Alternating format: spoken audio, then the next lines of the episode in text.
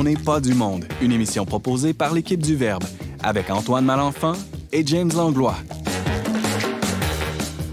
Cette semaine, à l'émission, Valérie Laflamme-Caron enquête sur les origines de la pensée positive. Simon Lessard explore les enjeux soulevés par la série à succès intitulée Lupin. Et Laurence Godin-Tremblay nous fait découvrir la vénérable Chiara Corbella. Bref, on n'est pas du monde.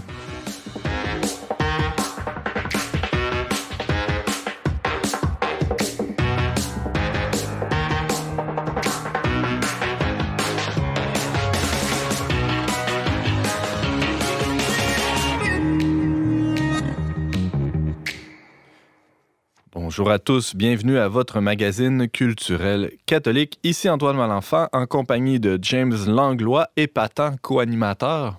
Bonjour James. Allô? C'est tout? Épate-nous un peu, James. Épate-nous un peu. Une petite Ben, danse. Je peux pas vraiment, il faut que je respecte la distanciation Ah, sociale. Et que t'es docile. Bienvenue à l'émission. Vous venez d'entendre les, les- les petits rires discrets de Valérie Laflamme-Caron. Bonjour Valérie. Bonjour Antoine. Tu as une chronique sur la pensée positive aujourd'hui pour nous. Alors, on va se mettre un sourire d'en face et on va t'écouter. Exactement, et j'espère ne pas vous le faire perdre. Ah, ah. J'ai hâte de voir. Simon Lessard, salut. Salut, Antoine. Une chronique, toi, sur euh, Lupin.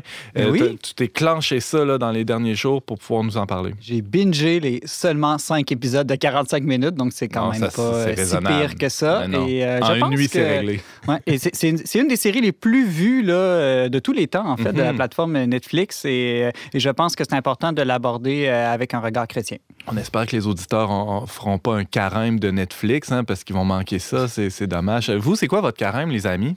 Moi- moi, c'est- tous- en même temps, oui. James? Moi, c'est de ne pas épater les gens à la radio.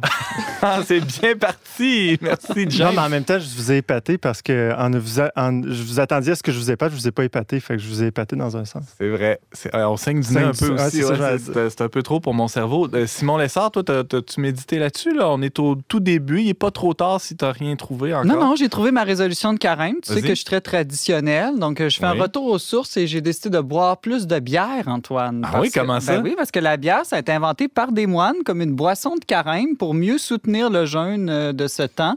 Donc, euh, voilà, et ça a été euh, approuvé par les papes. Donc, euh, je m'y mets. Ah, je suis quelqu'un, quelqu'un en parle, content que quelqu'un en parle finalement. là. Ben oui, donc euh, voilà ma résolution de carême. Euh, un peu plus de bonne bière noire et brune. C'est édifiant ce que tu racontes, Simon. Je me sens euh, appelé à, à une forme de piété là, qui ressemble à la tienne aussi. Merci pour tes bons conseils. Valérie Laflamme? Ben, honnêtement, quand on a fait les résolutions de l'année à l'émission spéciale du Nouvel An, Oui. moi, j'espérais être une parvenue de la vie et d'avoir la tranquillité cette année. Et puis, euh, finalement, non, on va faire le jeûne de notre maison. Plein de problèmes. Donc, euh, on se retourne dans un plus petit appartement. Et euh, comme j'attends un enfant, je jeûne de toute substance festive. Avec la pandémie, jeûne de relations sociales. Donc, non, je, je, je, je refuse. Je refuse. Et j'accepte et j'accueille, mais je ne vois pas. Parce que je. Voilà. Ta vie est une grande traversée de désert, euh, Valérie Laflamme-Caron, Ben et ça va faire de toi une sainte, j'en doute pas une seconde. Ça, j'allais dire, tu es une parvenue de la croix. Ah ah. C'est beau.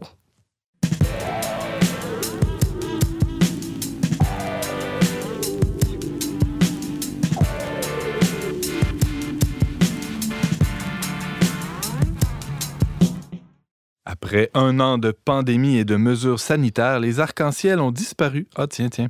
Et l'expression ça va bien aller, avec un petit euh, hashtag devant, a pâli pas mal. hein. Est-ce que tous ces efforts de pensée positive ont donné des résultats positifs? Un tantinet agacé par la mièvrerie transformée en slogan publicitaire, Valérie Laflamme-Caron s'est penchée sur la question. Bonjour Valérie. Bonjour Antoine. Est-ce que tu fais partie de ceux qui ont cru au pouvoir de l'arc-en-ciel, toi? Pas tellement. Vous pourrez retourner sur le blog euh, du magazine Le Verbe si vous voulez en avoir la preuve. Euh, mais je veux dire, moi, je trouvais ça absurde dès le début. On voit le monde s'effondrer, les dépouilles sortir en Espagne et en Italie dans des convois militaires, et puis les gens ils mettent des arcs-en-ciel à leur fenêtre en disant ça va bien aller. moi, ça convient pour un enfant de 5 ans. Pour moi, on peut cultiver le déni chez un enfant de 5 ans, c'est correct, ça me semble légitime. Mais arrivé à l'âge de raison, à partir de 8 ans, je trouvais ça un peu. En tout cas, je me demande encore qui est-ce que ça convainquait et à qui ça faisait du bien. Et pourtant, il y a eu quand même un mouvement populaire assez, assez important et je pense qu'il y, a plusieurs personnes de nos concitoyens là, qui, qui, ont embarqué de, de bonne foi là-dedans. Oui, moi-même, j'ai mis un arc-en-ciel à ma fenêtre. Ah, voilà! Oui, oui, je l'ai fait, je l'ai fait pour participer à quelque chose de plus grand que soi. Hein. On aime appartenir à plus grand, se dépasser et tout ça. Euh, mais cela dit, cela dit, euh, en fait, je je pense que ça nous cause peut-être plus de problèmes que ça n'en résout. Euh, si on pense à l'anxiété, entre autres, Ouais. Euh, plusieurs personnes font de l'anxiété de nos jours, mais c'est prouvé que si on évite ce qui nous cause de l'anxiété, ça va juste grandir l'anxiété. Et parfois, il vaut mieux faire face aux difficultés de la vie que d'espérer bêtement que ça va bien aller. Alors, je le disais en introduction, euh, pour toi, Valérie Laflamme-Caron, l'idée que ça va bien aller, c'est on peut tracer une genèse là, direct avec la pensée positive qui est à la mode depuis quand même quelques décennies euh, en Occident. Tout à fait. Et comme animatrice de pastorale, je suis souvent euh, assimilée à la pensée positive parce qu'on pense que justement, parce que je suis une personne dynamique, enthousiaste, que je suis donc foncièrement optimiste. Puis, il faut distinguer l'espérance de l'optimisme et de ça dont on va parler. En fait, la pensée positive, c'est quelque chose euh, qui, vient vraiment de la modernité. Euh, C'est un mouvement pseudo-scientifique euh, qui a eu quelques genèses au début des années 20, mais qui s'est propagé dans les années 50 à travers le livre La puissance de la pensée positive qui a été rédigé par un pasteur américain qui s'appelait Norman Vincent Peale euh, et qui faisait aussi le prêche de l'évangile de la prospérité. Donc, en gros, ce que ça dit, cet évangile-là, c'est une théologie dans laquelle on dit que la richesse matérielle, c'est une bénédiction de Dieu. Une preuve de l'élection divine, ouais, c'est ça. Oui, oui, c'est ça. Parce Hmm. qu'effectivement, si on a de- des biens, c'est- très bien, mais ça fait en sorte que les pauvres, à ce moment-là, sont considérés comme étant moins aimés de Dieu. Hmm. Donc, euh, semble-t-il que Donald Trump euh, appréciait beaucoup ce pasteur-là et assistait à ses prêches. Ah ben. Donc, euh, ce livre-là a été un best-seller. Et si on va vraiment à la source de la pensée positive, c'est que ça s'inspire de l'autosuggestion. C'est quoi ça? Et la croyance de base, en fait, c'est que toute idée qui s'ancre dans notre esprit va devenir une réalité.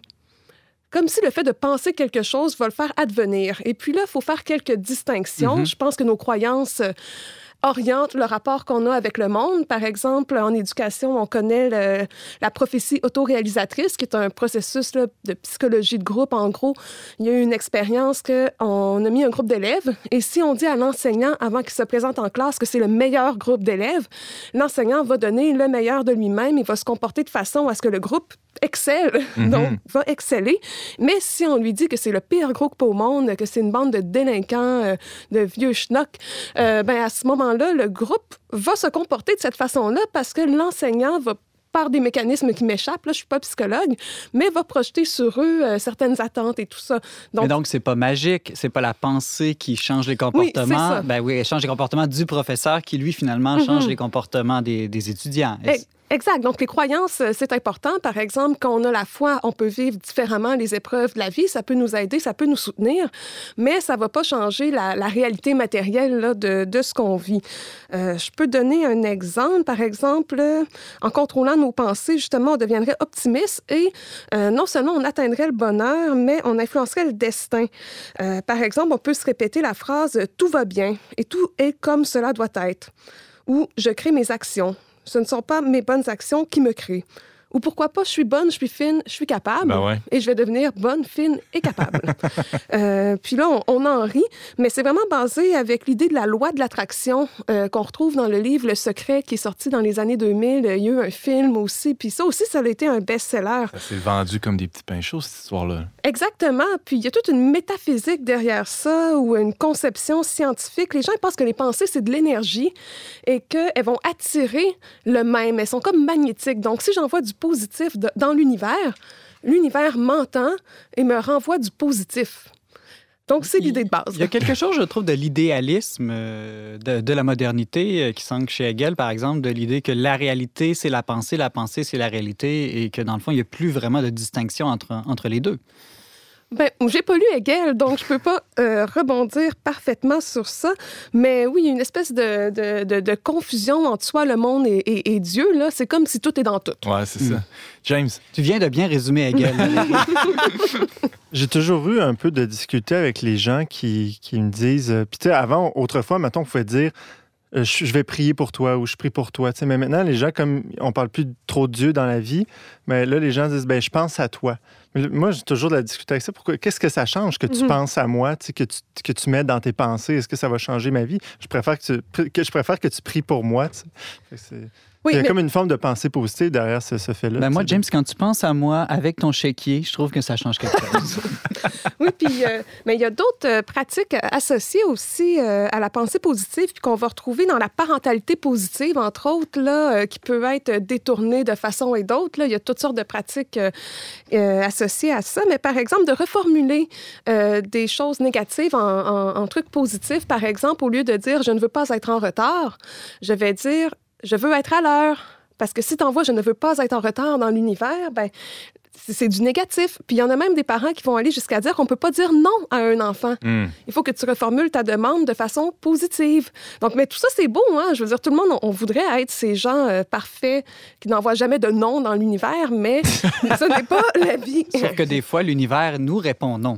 Effectivement. Valérie, euh, il y, a- il y a aussi le danger peut-être de, de- de- On le voit de plus en plus, des gens qui vont faire des ruptures complètes avec des gens qui jugent toxiques autour d'eux. C'est vrai qu'il y a des personnalités qui sont, qui sont toxiques, là, faut, le dire, mais, de là à... Tu sais, des fois, la, la- la ligne est mince. Là. Tout à fait. Ça, c'est la version vraiment la plus radicale. Donc, on va, les gens, justement, qui ont des comportements trop négatifs, on va les écarter. Puis, il y a quand même aussi un peu de ça dans notre culture, hein, dans ce qu'on appelle euh, la culture de la cancel culture. Bon, c'est pas de la pensée positive, mais il y a quand même cette, euh, Éca- écarter ce qui nous met mal à l'aise, ce qui est négatif, ce qui est, ce moins beau. pour qui- préserver son bien-être. Mhm. Bon, alors là, on commence à l'aborder. Il, y a- il y a des problèmes euh, associés à ça parce qu'on pourrait se dire c'est quoi le problème? Euh, Ça, ça fait pas de mal à personne d'avoir Mhm. des belles pensées. Là. Exactement. Euh, premièrement, je pense que c'est réaliste. Là. Je pense que c'est comme une évidence, mais quand même, euh, j'ai vu un TED Talk en ligne où la personne disait que pour elle, cette, sa tumeur au cerveau avait été un cadeau du ciel. Euh, Bon, on a tous vécu des épreuves dans la vie qui nous ont fait grandir, qui nous ont fait rebondir, qui nous ont fait découvrir d'autres facettes de la vie, qui nous ont bonifiés, puis comme chrétiens, on dirait qu'ils nous ont euh, sanctifiés. Euh, mais de là à dire qu'une tumeur au cerveau est une bénédiction, moi, pour moi, il y a quelque chose de désordonné là-dedans. À un moment donné, la maladie, c'est la maladie, la mort, c'est la mort, la résurrection, c'est la résurrection, chaque chose à sa place, il y a comme des étapes là-dedans. Puis pour moi, il y a quelque chose de l'ordre du déni, euh, de pas voir la souffrance telle qu'elle est. Et euh, non seulement c'est du déni pour soi, mais ça l'amène aussi les autres à, à- à- à peut-être même se, se couper d'eux-mêmes et à être, euh, avoir de la, une surresponsabilisation, une culpabilisation, parce que ça veut dire que si t'arrive une tragédie, ta maison, elle part en feu, il y a un incendie, un accident de voiture, on perd un enfant, euh, il y a une guerre ou il y a une famine au Yémen, euh, on- je veux dire, on- la liste des tragédies est longue. Est-ce que c'est parce que les gens ont envoyé des mauvaises énergies dans l'univers? Mhm. À un moment donné, il y a des choses qui nous dépassent dans la vie, là. Donc, euh, puis dans la biologie totale, qui n'est pas euh, reliée à la pensée positive en tant que telle, il y a vraiment cette idée-là, comme quoi les gens développent des maladies. Et là, ils vont dire que le mal a dit, parce qu'ils ont mal géré des émotions, des conflits intérieurs. Donc moi, je trouve ça... euh, tu sais, les gens, ils sont déjà malades, là. On n'est pas obligé de leur dire que c'est de leur faute en plus. Une forme de gnose aussi. tu sais, On veut, on veut tout, euh, tout comprendre. On, on refuse le mystère, euh, finalement, le mystère Mhm. du mal en premier lieu, euh, par ce, ce refus-là de rentrer dans, dans notre réalité qui, qui parfois est, ma foi, assez douloureuse. James? Mais j'allais dire, il n'y a pas aussi, euh, on pourrait pas dire que dans, dans une perspective chrétienne, on, on dit quand même que la croix est, une, est un instrument de Mhm. salut. Là, donc oui, il y a la croix qui est la croix, mais la croix aussi peut devenir grâce. La, la croix devient grâce. Donc est-ce que est-ce qu'il y a... Ça serait quoi l'approche l'aise? ça serait Ouais, quoi l'approche chrétienne de la pensée positive, Valérie? À mon avis, c'est qu'il faut faire des distinctions. Pour moi, ce serait comme ça que je le dirais simplement, là, sans faire des grandes, euh, des grandes théories. Euh, par exemple, au niveau des, des émotions, il y a des choses comme la colère. Euh, dans la pensée positive, la colère, c'est quelque chose de négatif. Euh, dans une perspective chrétienne, la colère, bon, c'est c'est pas quelque chose qui est agréable, c'est désagréable à vivre. Par Il y a des justes colères. il y a des justes colères, donc c'est quelque chose aussi même qu'on peut pas contrôler, hein, des émotions, des sentiments, on peut contrôler ce qu'on fait avec, mais c'est toujours un indice de quelque chose qu'on vit. Et puis, il y a Lita Basset, qui est une théologienne protestante suisse, qui a beaucoup travaillé sur la colère. Elle-même a perdu un fils dans des circonstances assez tragiques, donc c'est quelque chose, c'est une, une question qui l'a habité.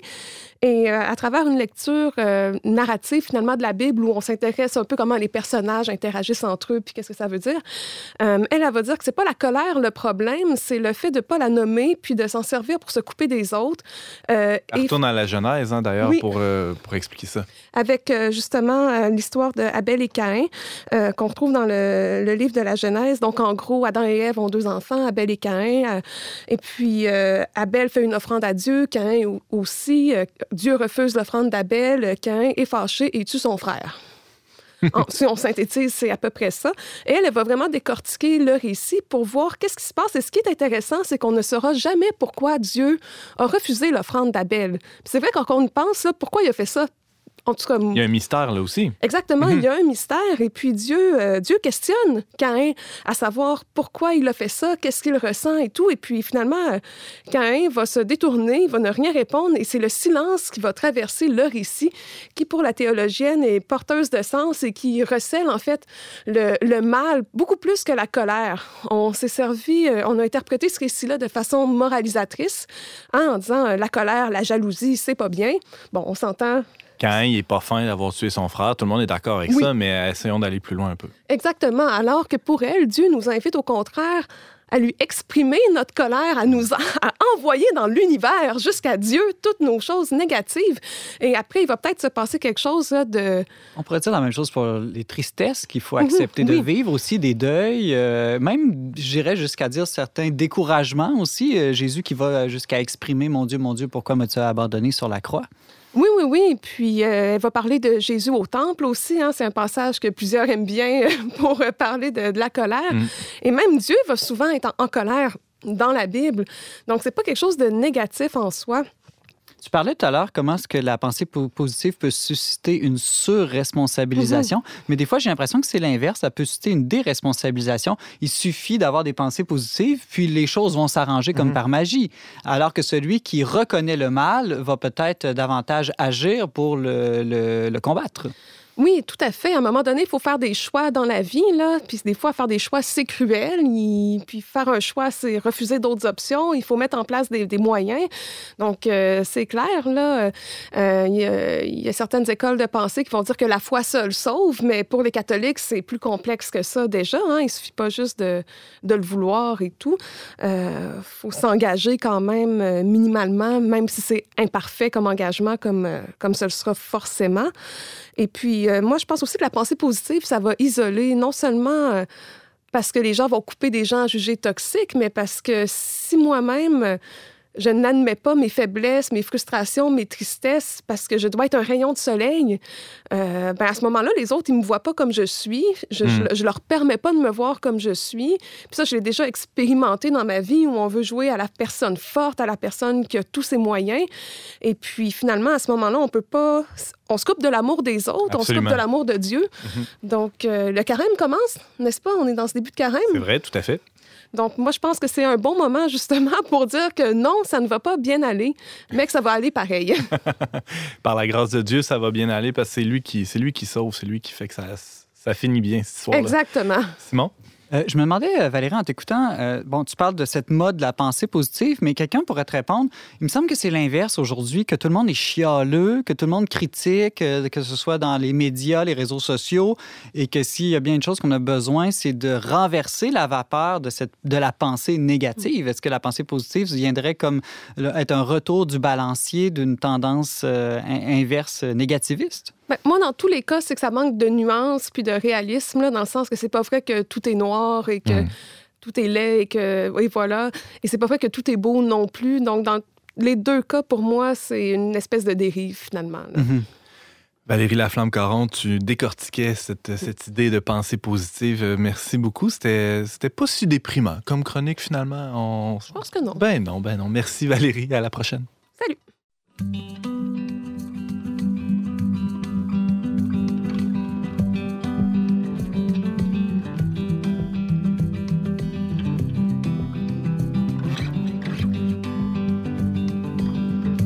Appreciate a friend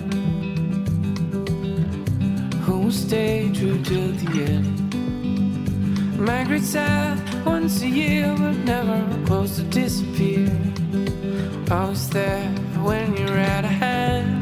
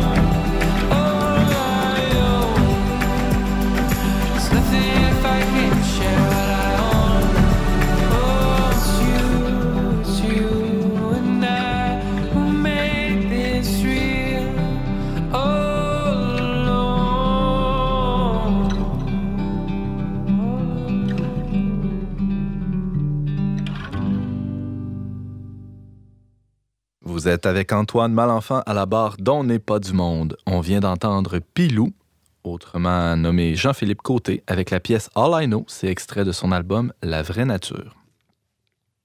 Véritable succès planétaire, la série Lupin, disponible sur Netflix, a plu aussi à toute l'équipe du Verbe. hein. C'est un fait assez remarquable, ça. C'est rare qu'on s'entend euh, à l'unanimité autant que ça. Simon Lessard a binge-watché ou a télévoré, je sais pas c'est quoi Ah, le- intéressant, c'est je connaissais ça, pas ce mot-là. Ah ouais, je viens de Mhm. l'inventer.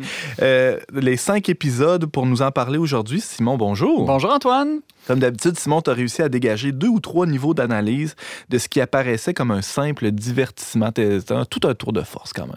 Ben là, Antoine, pas besoin de me, me vanter comme ça. Ah, t'es bon, t'es tellement bon. De- Alors, tu nous parles d'Arsène Lupin? Non, pas tant d'Arsène Lupin que Non, de la série ça. Lupin. Ben- C'est intéressant, ça, ce point-là. Ben oui, parce que Arsène Lupin, bon, c'est un, un personnage connu, une sorte de, de- le fameux gentleman cambrioleur qui a été créé il y a 116 ans. Mais là, voilà que Netflix le remet à l'écran dans une série d'environ 10 épisodes, mais qui nous ont, ils ont fait ça un peu bizarre. Là. Ils nous ont donné 5 épisodes euh, au mois de janvier, puis ils nous ont dit cet été, on vous donne les 5 autres épisodes, mais ça fait que c'est pas trop décourageant à commencer des petits épisodes de, de 40 minutes.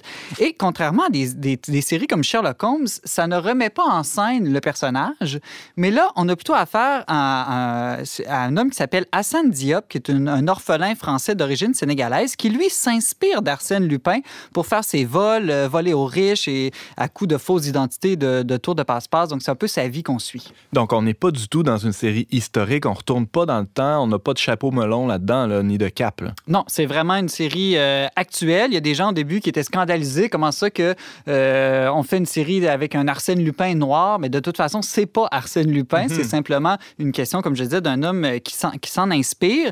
Et puis donc, euh, on, on découvre au fil de la série que c'est pas simplement une histoire de cambrioleur. C'est vraiment un homme qui est aussi à, à la recherche, je dirais, de percer le mystère de la mort de son père 25 ans plus tôt. Et la formule a drôlement fonctionné parce que c'est devenu, comme je le disais plus tôt, tout un succès. Tout un succès. Écoute, en France, Antoine, c'est devenu immédiatement, dès la première journée, la série numéro un sur la plateforme Netflix. Même chose euh, dans plusieurs pays, dont le, le Canada, mais aussi l'Allemagne, le Mexique, l'Argentine, le Brésil. Et aux États-Unis, c'est la première production française qui entre dans le top 10. Donc, c'est vraiment tout un coup euh, pour Netflix. On dit que dans le premier mois, environ 70 millions de familles Aïe, qui auraient aïe. écouté euh, la, la série. Alors, tu viens de le dire, les, des familles peuvent l'écouter euh, tout bonnement, tous ensemble? Ouais, peut-être pas avec des très jeunes enfants d'âge primaire, là, parce qu'on est quand même dans le monde du crime. Euh, on voit des pendus, question de suicide. Donc, euh, mais euh, heureusement, la, la série a fait attention, a voulu respecter l'atmosphère, je dirais, familiale des romans.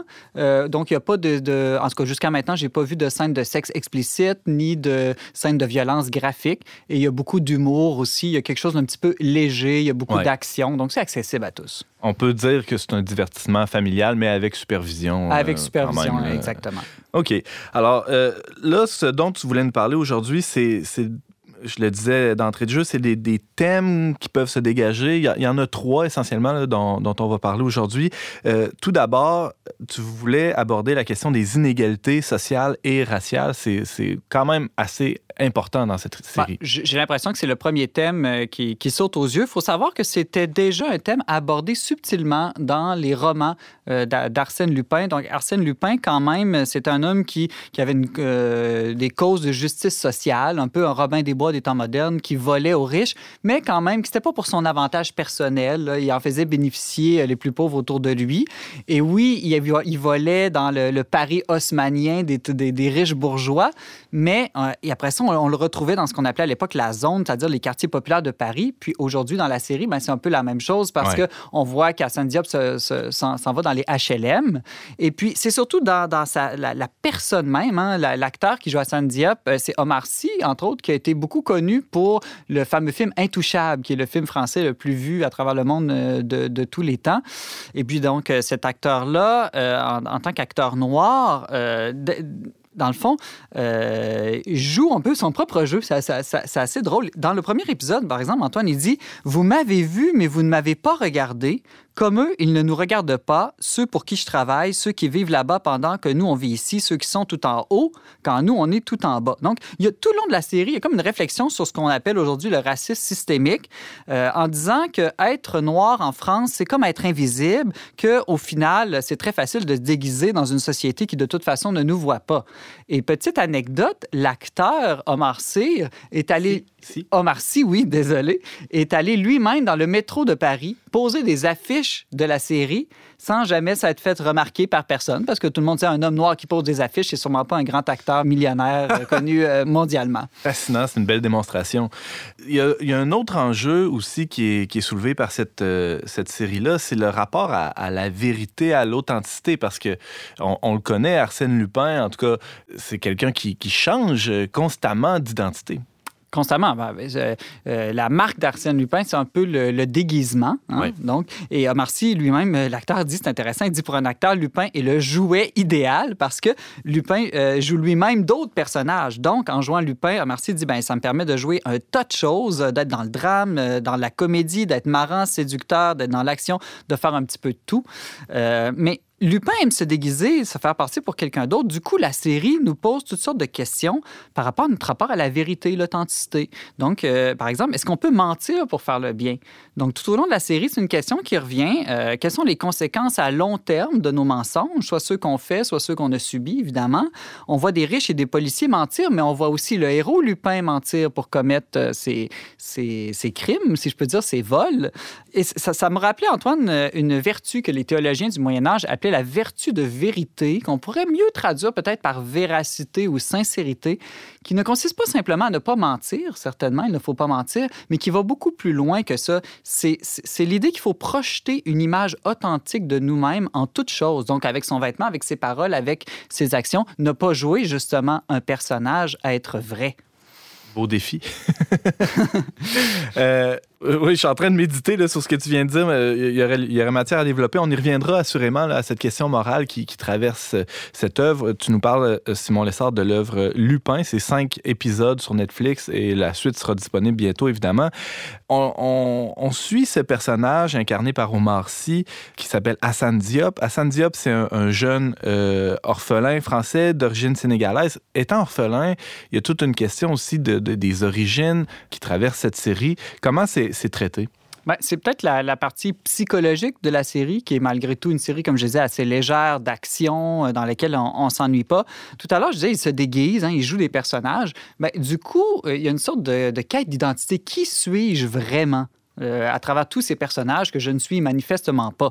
Donc, euh, euh, Lupin est à la recherche de sa véritable identité à partir de la, de la quête de son père. Qui est son père? Son père se serait suicidé, mais c'est pas clair. Il aurait été un criminel, mais on n'est pas sûr. Et donc, il essaie, on, on découvre que la- la- sa vraie motivation, c'est de se comprendre, c'est de retrouver ses origines familiales. Et, et- et donc, je dirais que c'est l'aspect peut-être le plus intéressant euh, de, de la série, surtout que le personnage principal a lui-même une relation avec son propre fils, qui est aussi ambigu, hein, parce que cachant lui-même d'être un gentleman cambrioleur à son fils, bien, ça nous pose la question quel type de relation on peut avoir avec euh, euh, les gens qu'on aime si on leur révèle pas qui on est vraiment? Donc, on a bien beau être gentil, faire des cadeaux, euh, être à vouloir leur bien. Passer du temps de qualité. C'est ça. est-ce que, est que l'amour est possible Ouais. sans transparence, sans authenticité, sans révéler même ses côtés obscurs?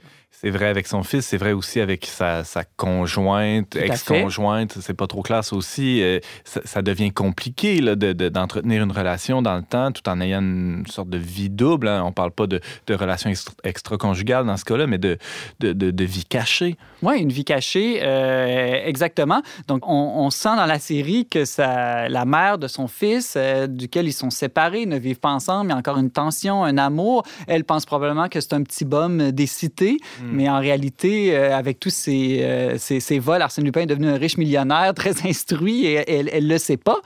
Euh, et donc, euh, c'est ça. Il y a tout, tout, tout au long de la, série, on, sent ce questionnement euh, sur, euh, aussi sur sa classe sociale. Quelle est ma véritable classe sociale? Est-ce que je me définis par la classe sociale héritée de mes parents ou par celle que j'ai conquise aussi par mon éducation, par exemple? Il finit par être peut-être étranger dans, dans tous ces lieux, hein, étant pas complètement l'un ni l'autre.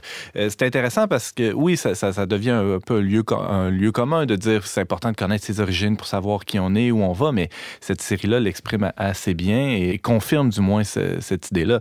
Euh, Simon Lessard, tu nous parles de Lupin, je le rappelle, euh, cette série assez populaire. Euh, on l'a évoqué il y a quelques minutes, ça soulève une question morale, plusieurs questions morales, hein, mais la, la principale, c'est tu correct de mentir ou de faire le, de faire le mal pour faire le bien? De que- voler, hein? Ouais, voler dans Ben ce oui, cas-là. parce que Arsène Lupin, hein, c'est pas un méchant voleur, c'est un gentleman cambrioleur. Donc, dit comme ça, ça paraît bien. Ben ouais. Hein, une sorte de Robin des Bois des temps modernes. Et puis, il y a une sorte d'objectif de justice sociale derrière tout ça. Donc, il ne vole pas des pauvres, il vole des riches. Euh, Et puis, même à travers ses vols, on dirait qu'il veut corriger euh, des erreurs de l'histoire, des choses comme ça.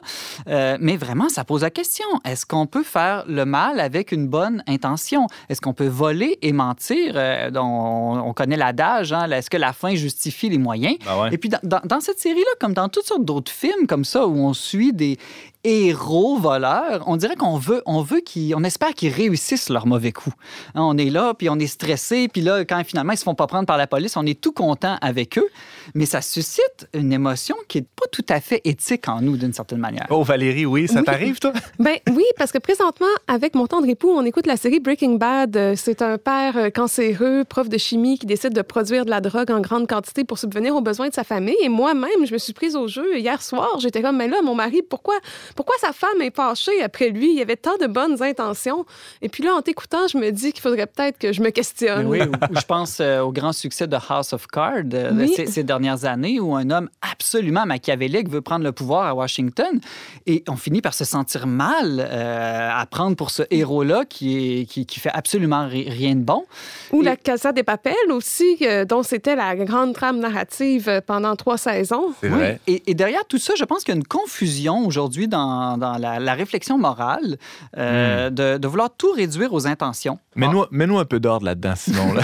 Ben, en, en- en fait, je pense que le subterfuge, si je peux dire, vient du fait que si une action peut jamais être bonne totalement, euh, seulement en elle-même, elle peut toujours être corrompue par une circonstance ou une mauvaise intention, mais l'inverse n'est pas tout à fait vrai. C'est-à-dire qu'une mauvaise action ne peut pas devenir bonne comme par magie. ça reste une mauvaise action. Ça reste une mauvaise action. Mm. Donc, Saint-Augustin, par exemple, donne un exemple. Il dit L'homme qui fait l'aumône à une pauvre femme en vue d'obtenir d'elle des faveurs sexuelles ne fait pas vraiment un acte de générosité vertueux. On s'entend. On s'entend. Mais à l'inverse, euh, l'homme qui commettrait l'adultère pour conforter une femme endeuillée ne ferait pas preuve non plus d'une charitable compassion. Intéressant. Il était quand même droit au but. oui, bon, j'ai un peu reformulé en langage contemporain, d'accord. mais c'était ça quand même l'exemple. Donc, Pragmatique, ce bon vieux Augustin. Les théologiens avaient cet adage latin qui disait bonum ex toto, malum ex uno. En gros, ça veut dire que pour qu'une chose soit bonne, il faut que toutes les parties soient bonnes, mais Hmm. pour qu'une chose soit mauvaise, il suffit, qu'une seule partie soit viciée. Et, et donc, et donc c'est ça un peu qu'on a, on a perdu de vue aujourd'hui. On est devenu intentionnaliste, si je peux dire. On pense que si, euh, si, si, si je veux faire le bien en bout de ligne, ben, les moyens, hein, tout, tout est permis. Euh, Simon, il nous reste euh, deux petites minutes. Euh, toi, ça t'a donné le goût de lire Arsène Lupin? Tu t'avais déjà lu Arsène Lupin avant? Moi, je l'avais jamais lu, mais je pense que ça, c'est un des intérêts de la série. Euh, je il y a, d'autres séries comme ça aussi de- dernièrement qui ont, qui ont suscité des grands intérêts. On a parlé à l'émission du jeu de la dame qui avait fait exploser, Exploser. les ventes de jeux d'échecs. Ben ouais. Ben là, on voit le même phénomène. Arsène Lupin, à l'origine, hein, c'est 17 romans, 39 nouvelles et 5 pièces de théâtre écrites par Maurice Leblanc entre 1905 et 1941. Et là, euh, c'est devenu le livre le plus vendu sur le groupe français d'A- d'Amazon, dans la librairie française d'Amazon. Même chose au Québec. Oubliez ça, là, vous ne pourrez pas acheter de livre. C'est complètement épuisé. Il va Ah falloir ouais. attendre plusieurs mois avant que ce soit réimprimé. et, et puis, la Les série... éditeurs l'ont pas vu venir. Ça, C'est intéressant. Mais la série donne le goût de lire parce qu'en plus, dans la série, les personnages lisent les livres et en parlent. Mm. Donc, et ça, c'est le fun. Une série euh, Netflix ou télé qui nous donne le goût d'aller vers des livres. Alors ça, je pense que c'est intéressant aussi pour des adolescents. Hmm. Merci, euh, Simon Lessard, de nous avoir présenté cette série, de nous avoir donné le goût de l'écouter ou de la réécouter et euh, qui nous fait saliver quant à la suite. On a hâte de, de- de découvrir qu'est-ce qui va arriver avec ce gentleman cambrioleur. Et merci aussi de nous avoir éclairé. Peut-être qu'on va m- un peu moins prendre parti pour, euh, pour ce bon méchant. Simon Lessard, on peut t'entendre régulièrement à On n'est pas du monde et te lire aussi très régulièrement sur le. C'est toujours un plaisir de t'avoir avec nous. Merci. Merci Antoine.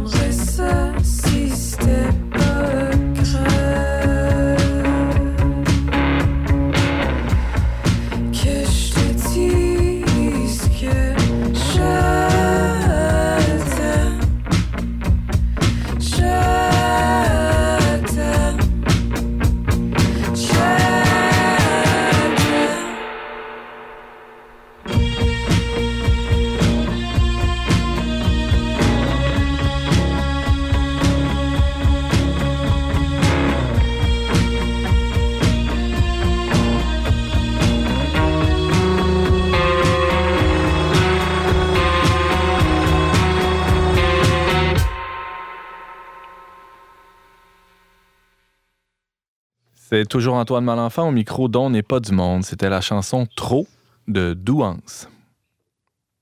Il y a de ces vies de saints qui nous tirent des larmes, qui nous remuent l'intérieur et qui, en fin de compte, nous inspirent assez pour nous aspirer avec eux dans le sillage vers le ciel.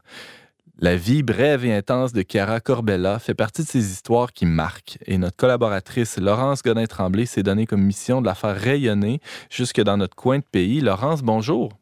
Bonjour Antoine. Je suis un peu curieux, là, comment ton parcours a croisé celui de, de Chiara Corbella? Comment vous vous êtes rencontrés toutes les deux? Euh, en fait, j'avais vu euh, des affiches d'elle durant mon année d'études à Florence en 2018-2019. Ouais. Mais euh, je m'étais pas intéressée à son histoire. Là. En fait, sur l'affiche, elle a comme un violon, un grand sourire, puis sur le coup, ça me faisait ni chaud ni froid. Là. Mais euh, dernièrement, euh, une de vos anciennes collègues, euh, Noémie Brassard, m'a écrit pour me demander de traduire quelques-unes de ses lettres. Puis c'est comme ça que j'ai découvert son histoire. Euh, ainsi que j'ai acheté sa biographie, je l'ai lu, j'ai regardé des vidéos de son mari, entre autres, etc. Alors, faut, faut le dire d'emblée, là, euh, Chiara Corbella, c'est une de nos contemporaines. C'est une femme qui, euh, est née en 1984, si ma mémoire est bonne, en Italie. C'est, elle est tout près de nous. hein.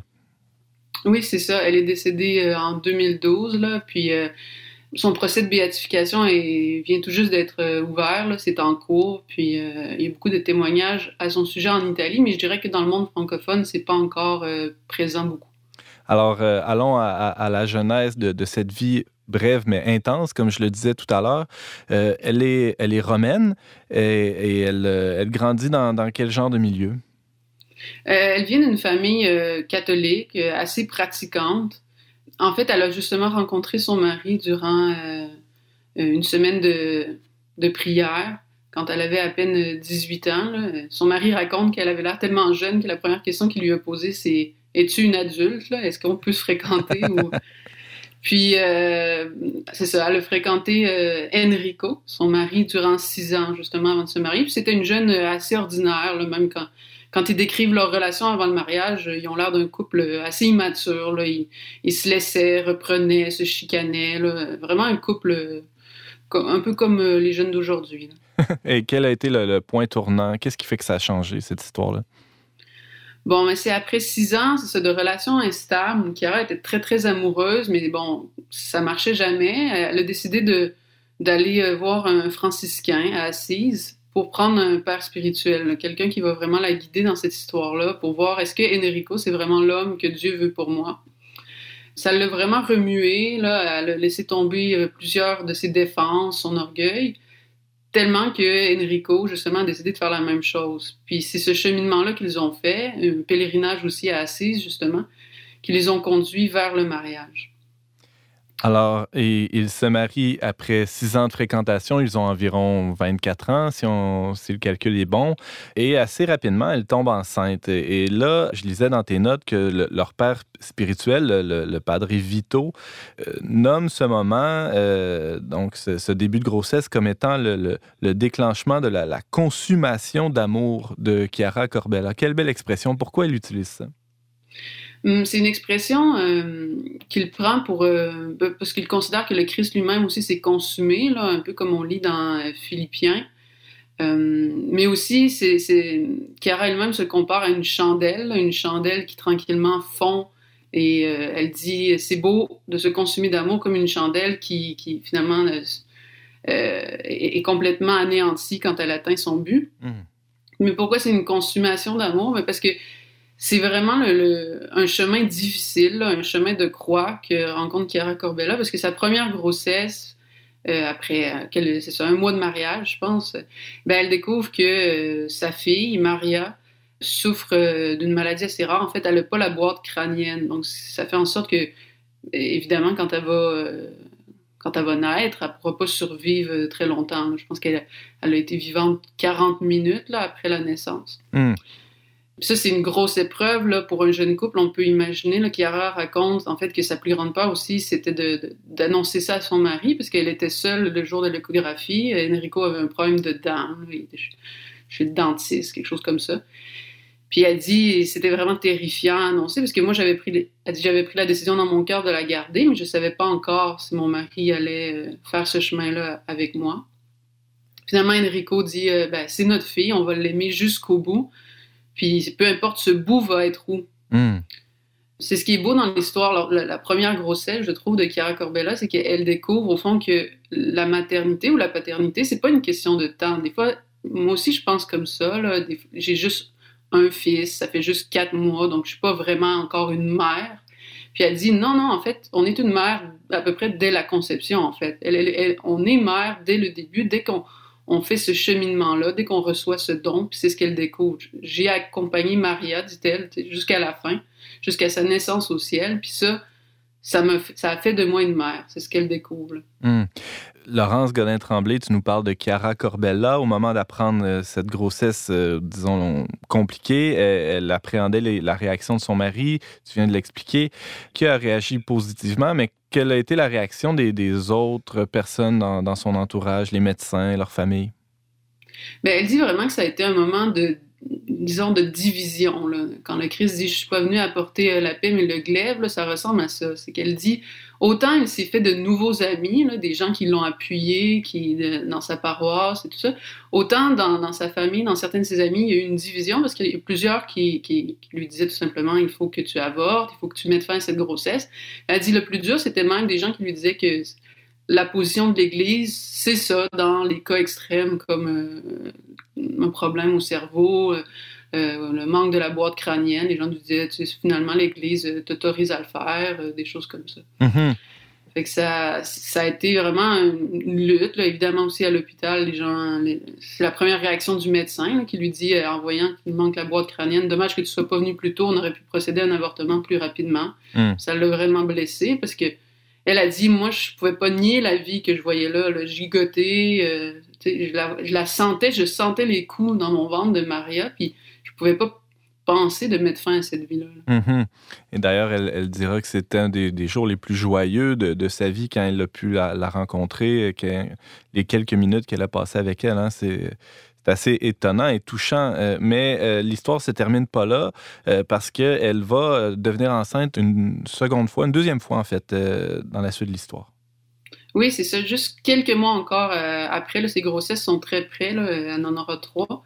La deuxième, Davidé, c'est la même chose. Elle tombe enceinte après euh, quelques mois. Puis là, les gens lui disent ça va être le fils de la consolation. Maintenant, Dieu vous récompense d'avoir vécu toutes ces épreuves. Bon, coup de théâtre, finalement, euh, Davidé non plus ne vivra pas parce qu'il lui manque les jambes, mais aussi les reins et les poumons. Bon, c'est sûr que ça va être à peu près la même histoire, là, avec quelques variables. Et il euh, porte. euh, je dis il parce que même Chiara parlait comme ça, là, de parler de sa grossesse comme de quelque chose à deux. Là. Elle va pas dire j'ai accouché, mais nous avons accouché. Elle va parler beaucoup comme ça. Puis il porte Davidé jusqu'à la fin, puis c'est la même histoire. euh, prend des photos, euh, se réjouit, le rencontre, même qu'il reçoit le baptême, mais meurt après 30-35 minutes. Hum. Et là, euh, bon, ça a dû sonner une, cloche. Euh, sûrement que le personnel médical autour d'eux s'est interrogé. Il y a, a peut-être un problème génétique. Il y a eu des investigations qui ont été faites en ce sens-là, non? Oui, oui. Puis on a découvert euh, aucun lien entre euh, la maladie de la première fille, Maria, puis celle de Davidé. Donc c'est vraiment, les gens vont dire, de la malchance. Ben ouais. C'est des maladies très rares, puis ça tombe coup sur coup sur Chiara. Euh, quand on lit son histoire, on, on a plus l'impression vraiment d'un chemin particulier que Dieu lui réserve. Parce que, bon, si on, si on continue un peu de la suite de l'histoire, Chiara elle-même va tomber malade d'un cancer. Euh, un cancer de la langue qui, on dit, touche normalement les hommes âgés fumeurs, ce qu'elle ne possède, au- elle ne possède aucun de ces attributs. Donc, pure malchance ou vraiment un chemin providentiel, difficile. Ben, il, il me semble que comme croyant, c'est plus cette voie-là. là. Quand on lit sa biographie, c'est ça qu'on trouve en fait. là. Dieu l'éprouve beaucoup, mais des, des- des hasards comme ça, ça ne peut pas être euh, juste de la malchance. Et donc, euh, au moment où euh, on lui découvre ce, ce cancer-là, c'est un peu rocambolesque, là, je, suis- presque sous le choc de, cette histoire. Même si j'ai déjà lu tes notes, Laurent, c'est- quand même fou. Ça peut paraître vraiment absurde, mais de le voir sous, le regard de la Providence, c'est autre chose. Au moment où elle découvre ce cancer-là, elle est enceinte de son troisième enfant, c'est ça? C'est ça. Euh, Francesco, ils ont décidé de l'appeler. Tout va bien. C'est vraiment, les médecins lui disent, il est très vigoureux. Euh, La médecin qui l'accompagne va même dire, c'est c'est dans les plus vigoureux que j'ai pu observer en écho, euh, durant une échographie. Mais là, c'est ça. Elle a une douleur à la langue, font les, ils font les tests, c'est ça. Le cancer de la langue tombe. Puis là, ben, dans ces histoires-là de cancer, il y a toujours l'idée, il faut soigner ça le plus vite pour pas que ça se répande, pas que les tumeurs se répandent. Mais on peut pas faire un traitement euh, contre le cancer pendant une grossesse. Donc, c'est le bébé ou, ou la maman dans ce cas-ci. Euh, Et qu'est-ce qu'elle Chiara- ouais, Chiara choisit son fils, Francesco. Elle dit, ben, tout simplement, c'est ça, parce qu'elle ne peut pas ne pas choisir autrement. C'est quelque chose qui revient beaucoup là, dans sa biographie, euh, puis que son père spirituel lui disait. La modernité, les- les gens d'aujourd'hui, des fois, nous font croire qu'on a le choix, mais elle dit, mais, la vérité, à l'intérieur de moi, je peux pas la nier, puis je n'ai pas le choix. Cette vie-là qui croit en moi, elle veut, germer, elle veut sortir. Son fils Francesco, elle ne peut pas interrompre la grossesse. Donc, elle, refuse euh, les traitements. Mais évidemment, quand, après qu'elle est accouchée, même si, même si là, on commence à opérer, même si là, on commence les traitements, c'est trop tard. Ça, c'est, euh, la tumeur est, est ailleurs, elle s'est répartie dans son corps, puis c'est devenu une malade terminale. Hmm. La jeune italienne Chiara Corbella, euh, tout un récit de vie. Euh, tout ça, ça se passe il y a quelques années de, cela seulement. On est, on est au début des années 2000 quand, quand ça se produit, euh, ce- cette histoire complètement folle. Mais c'est une histoire folle d'amour aussi parce qu'on voit à travers son parcours elle fait une seule chair avec son mari, c'est clair, Enrico. C'est quoi le témoignage qu'ils vont livrer ensemble dans, dans les derniers mois de vie de, de Chiara? Je pense qu'il y a un moment clé, là, c'est, je dirais, une clé pour comprendre son histoire. là. Parce que une chose belle aussi que je trouve, c'est ben, quand je raconte l'histoire aux gens, la plupart du temps, les gens finissent déprimés. là. Je me souviens en particulier, euh, un matin, le, le- le père de mon mari était venu me voir. euh, J'étais en train d'allaiter. Puis là, je lui raconte toute cette histoire-là, moi, avec une- un certain sourire, parce que quand on est proche de l'histoire, on la trouve belle. Ouais. Mais je veux dire, ça, euh, mon beau-père trouvait ça traumatisant. là. Il me disait, mais quelle histoire triste. C'est trop, on pourrait dire c'est trop. C'est trop, c'est trop Hmm. déprimant. C'est, je- je- puis vous ferez le test là, à la maison de raconter cette histoire à quelqu'un euh, comme ça tout bonnement. Là, vous croisez quelqu'un, vous lui dites ah j'ai lu l'histoire de Chiara Corbella. La réaction spontanée c'est c'est trop, c'est trop triste, c'est trop, euh, surtout les pertes d'enfants. Puis après ça la mère qui meurt elle-même. Hmm.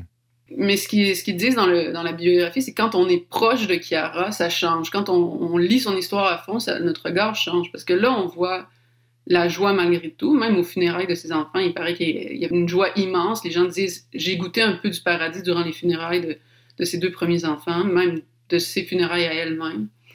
Parce qu'il y a un don total. Il y a un don total pour la vie, un don total dans le mariage, il y a un don total pour les enfants, pour Francesco. Puis, puis ça, c'est lumineux. Puis la clé aussi dont je voulais parler, parce que je me suis un peu égarée, c'est euh, le dernier évangile de sa vie, c'est celui, bon, vous êtes le sel et la lumière du monde, puis on mettra pas euh, une lampe euh, sous un lit, mais on va la mettre sous, on va la mettre sur un, un- un lampadaire. Sous... Puis son di- directeur spirituel lui demande, mais c'est quoi, tu sais, ce, ce- ce qui porte la lumière, ce lampadaire, c'est quoi? Puis elle dit, c'est la croix. Hmm.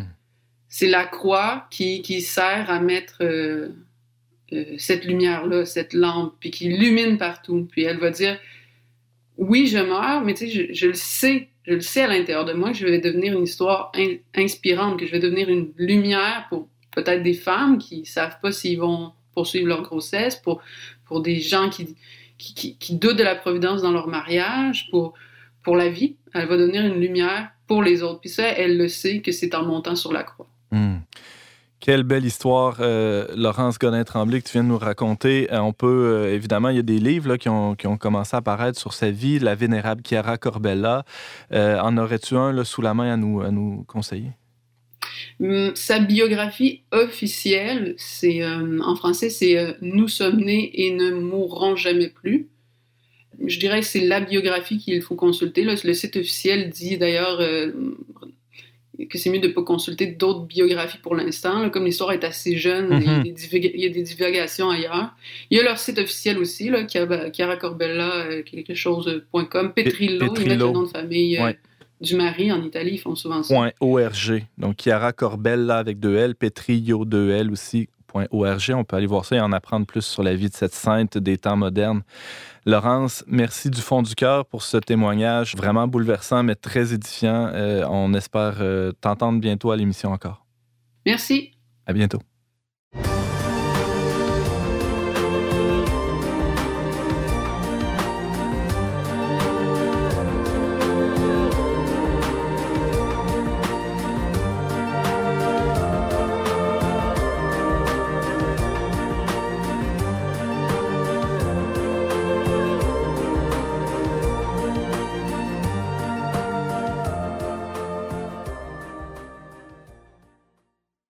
C'est tout pour cette semaine, mais comme d'habitude, on se laisse avec quelques suggestions culturelles de nos chroniqueurs. Simon Lessard, qu'est-ce que tu as pour nous? Je vous recommande le livre, euh, le dernier livre de Nicolas Diat qui s'appelle Le Grand Bonheur. Alors, je trouve qu'on a Ah. besoin de penser au bonheur euh, ces temps-ci. C'est rafraîchissant. Donc, Nicolas Diat qui est, euh, qui est allé vivre avec les moines, une soixantaine de moines à Fongombo en, en France, des moines bénédictins, et qui euh, nous fait entrer dans leur vie quotidienne, dans, dans tous les lieux, la ferme, le réfectoire, les ateliers d'art, évidemment l'église, la sacristie. Et à travers leur vie quotidienne, ben, ils nous révèlent un peu le secret du bonheur de ces moines qui, a priori, n'ont rien de. qui ont de l'air des êtres confinés, pauvres, euh, sans famille et qu'on pourrait croire très malheureux et c'est tout l'inverse. Donc, euh, euh, Le grand bonheur de Nicolas Diat, je, pense que c'est un livre joyeux pour ce temps où la joie est en, en carence. C'est publié chez Fayard et c'est ça, c'est intéressant parce que c'est des pros du confinement, les, les bénédictins. Ils en ont pas mal à nous apprendre. Merci Simon. James Langlois? Ben, paraît-il que la pandémie a aidé les, abonnements aux magazines, aux périodiques. Donc, si jamais, euh, vous savez, nous, On n'est pas du monde, on- c'est une production de Le Verbe Média qui produit également des publications papier. Et euh, au mois de mars prochain, nous allons sortir notre numéro spécial sous le thème de la visitation. Si jamais vous voulez le recevoir chez vous gratuitement, c'est un beau numéro spécial avec euh, plein de beaux articles qui vont vous donner de l'espérance en ce temps de confinement. Donc, vous avez jusqu'au 10 mars prochain pour vous abonner. Appelez euh, ou contactez-nous le Merci James. Valérie? Bon, je reviens encore avec Nomadland, euh, qui est sorti au cinéma, en fait, le 19 février, ou du moins sur nos écrans. Euh, je vous invite à visionner ce film euh, qui est favori aux Oscars, semble-t-il, pour cette année, qui a déjà gagné de nombreux prix, qui est tiré d'un livre documentaire et ça a été fictionnalisé, je sais pas si ça se dit. Et ça raconte la vie des gens qui sont condamnés à vivre dans des véhicules récréatifs aux États-Unis parce qu'ils ont tout perdu avec la crise économique de 2008. Donc, ils se promènent de contrat en contrat, de ferme aux euh, usines d'Amazon, euh, à leurs entrepôts, pardon. Et puis, euh, si vous êtes un peu fâché comme moi de ne pas pouvoir manger de popcorn au cinéma, je vous recommande d'aller vous en acheter au cinéma, de le ramener à la maison et d'écouter euh, à partir de la plateforme des cinémas Le Clap. Très bonne idée. Merci beaucoup, Valérie, James et Simon. Merci euh, aussi à Laurence qui est avec nous aujourd'hui. Euh, et merci à vous, chers auditeurs, d'avoir été avec nous cette semaine. Vous pouvez en tout temps écouter en rattrapage et partager cette émission en balado-diffusion. Pour tous les détails, ben, visitez le baroblique radio. Je remercie nos chroniqueurs d'avoir été avec nous aujourd'hui et aussi Yannick Caron à la régie ainsi que la Fondation Lucien Labelle pour son soutien financier. On se retrouve la semaine prochaine, même heure, même antenne, pour une autre émission dont n'est pas du monde.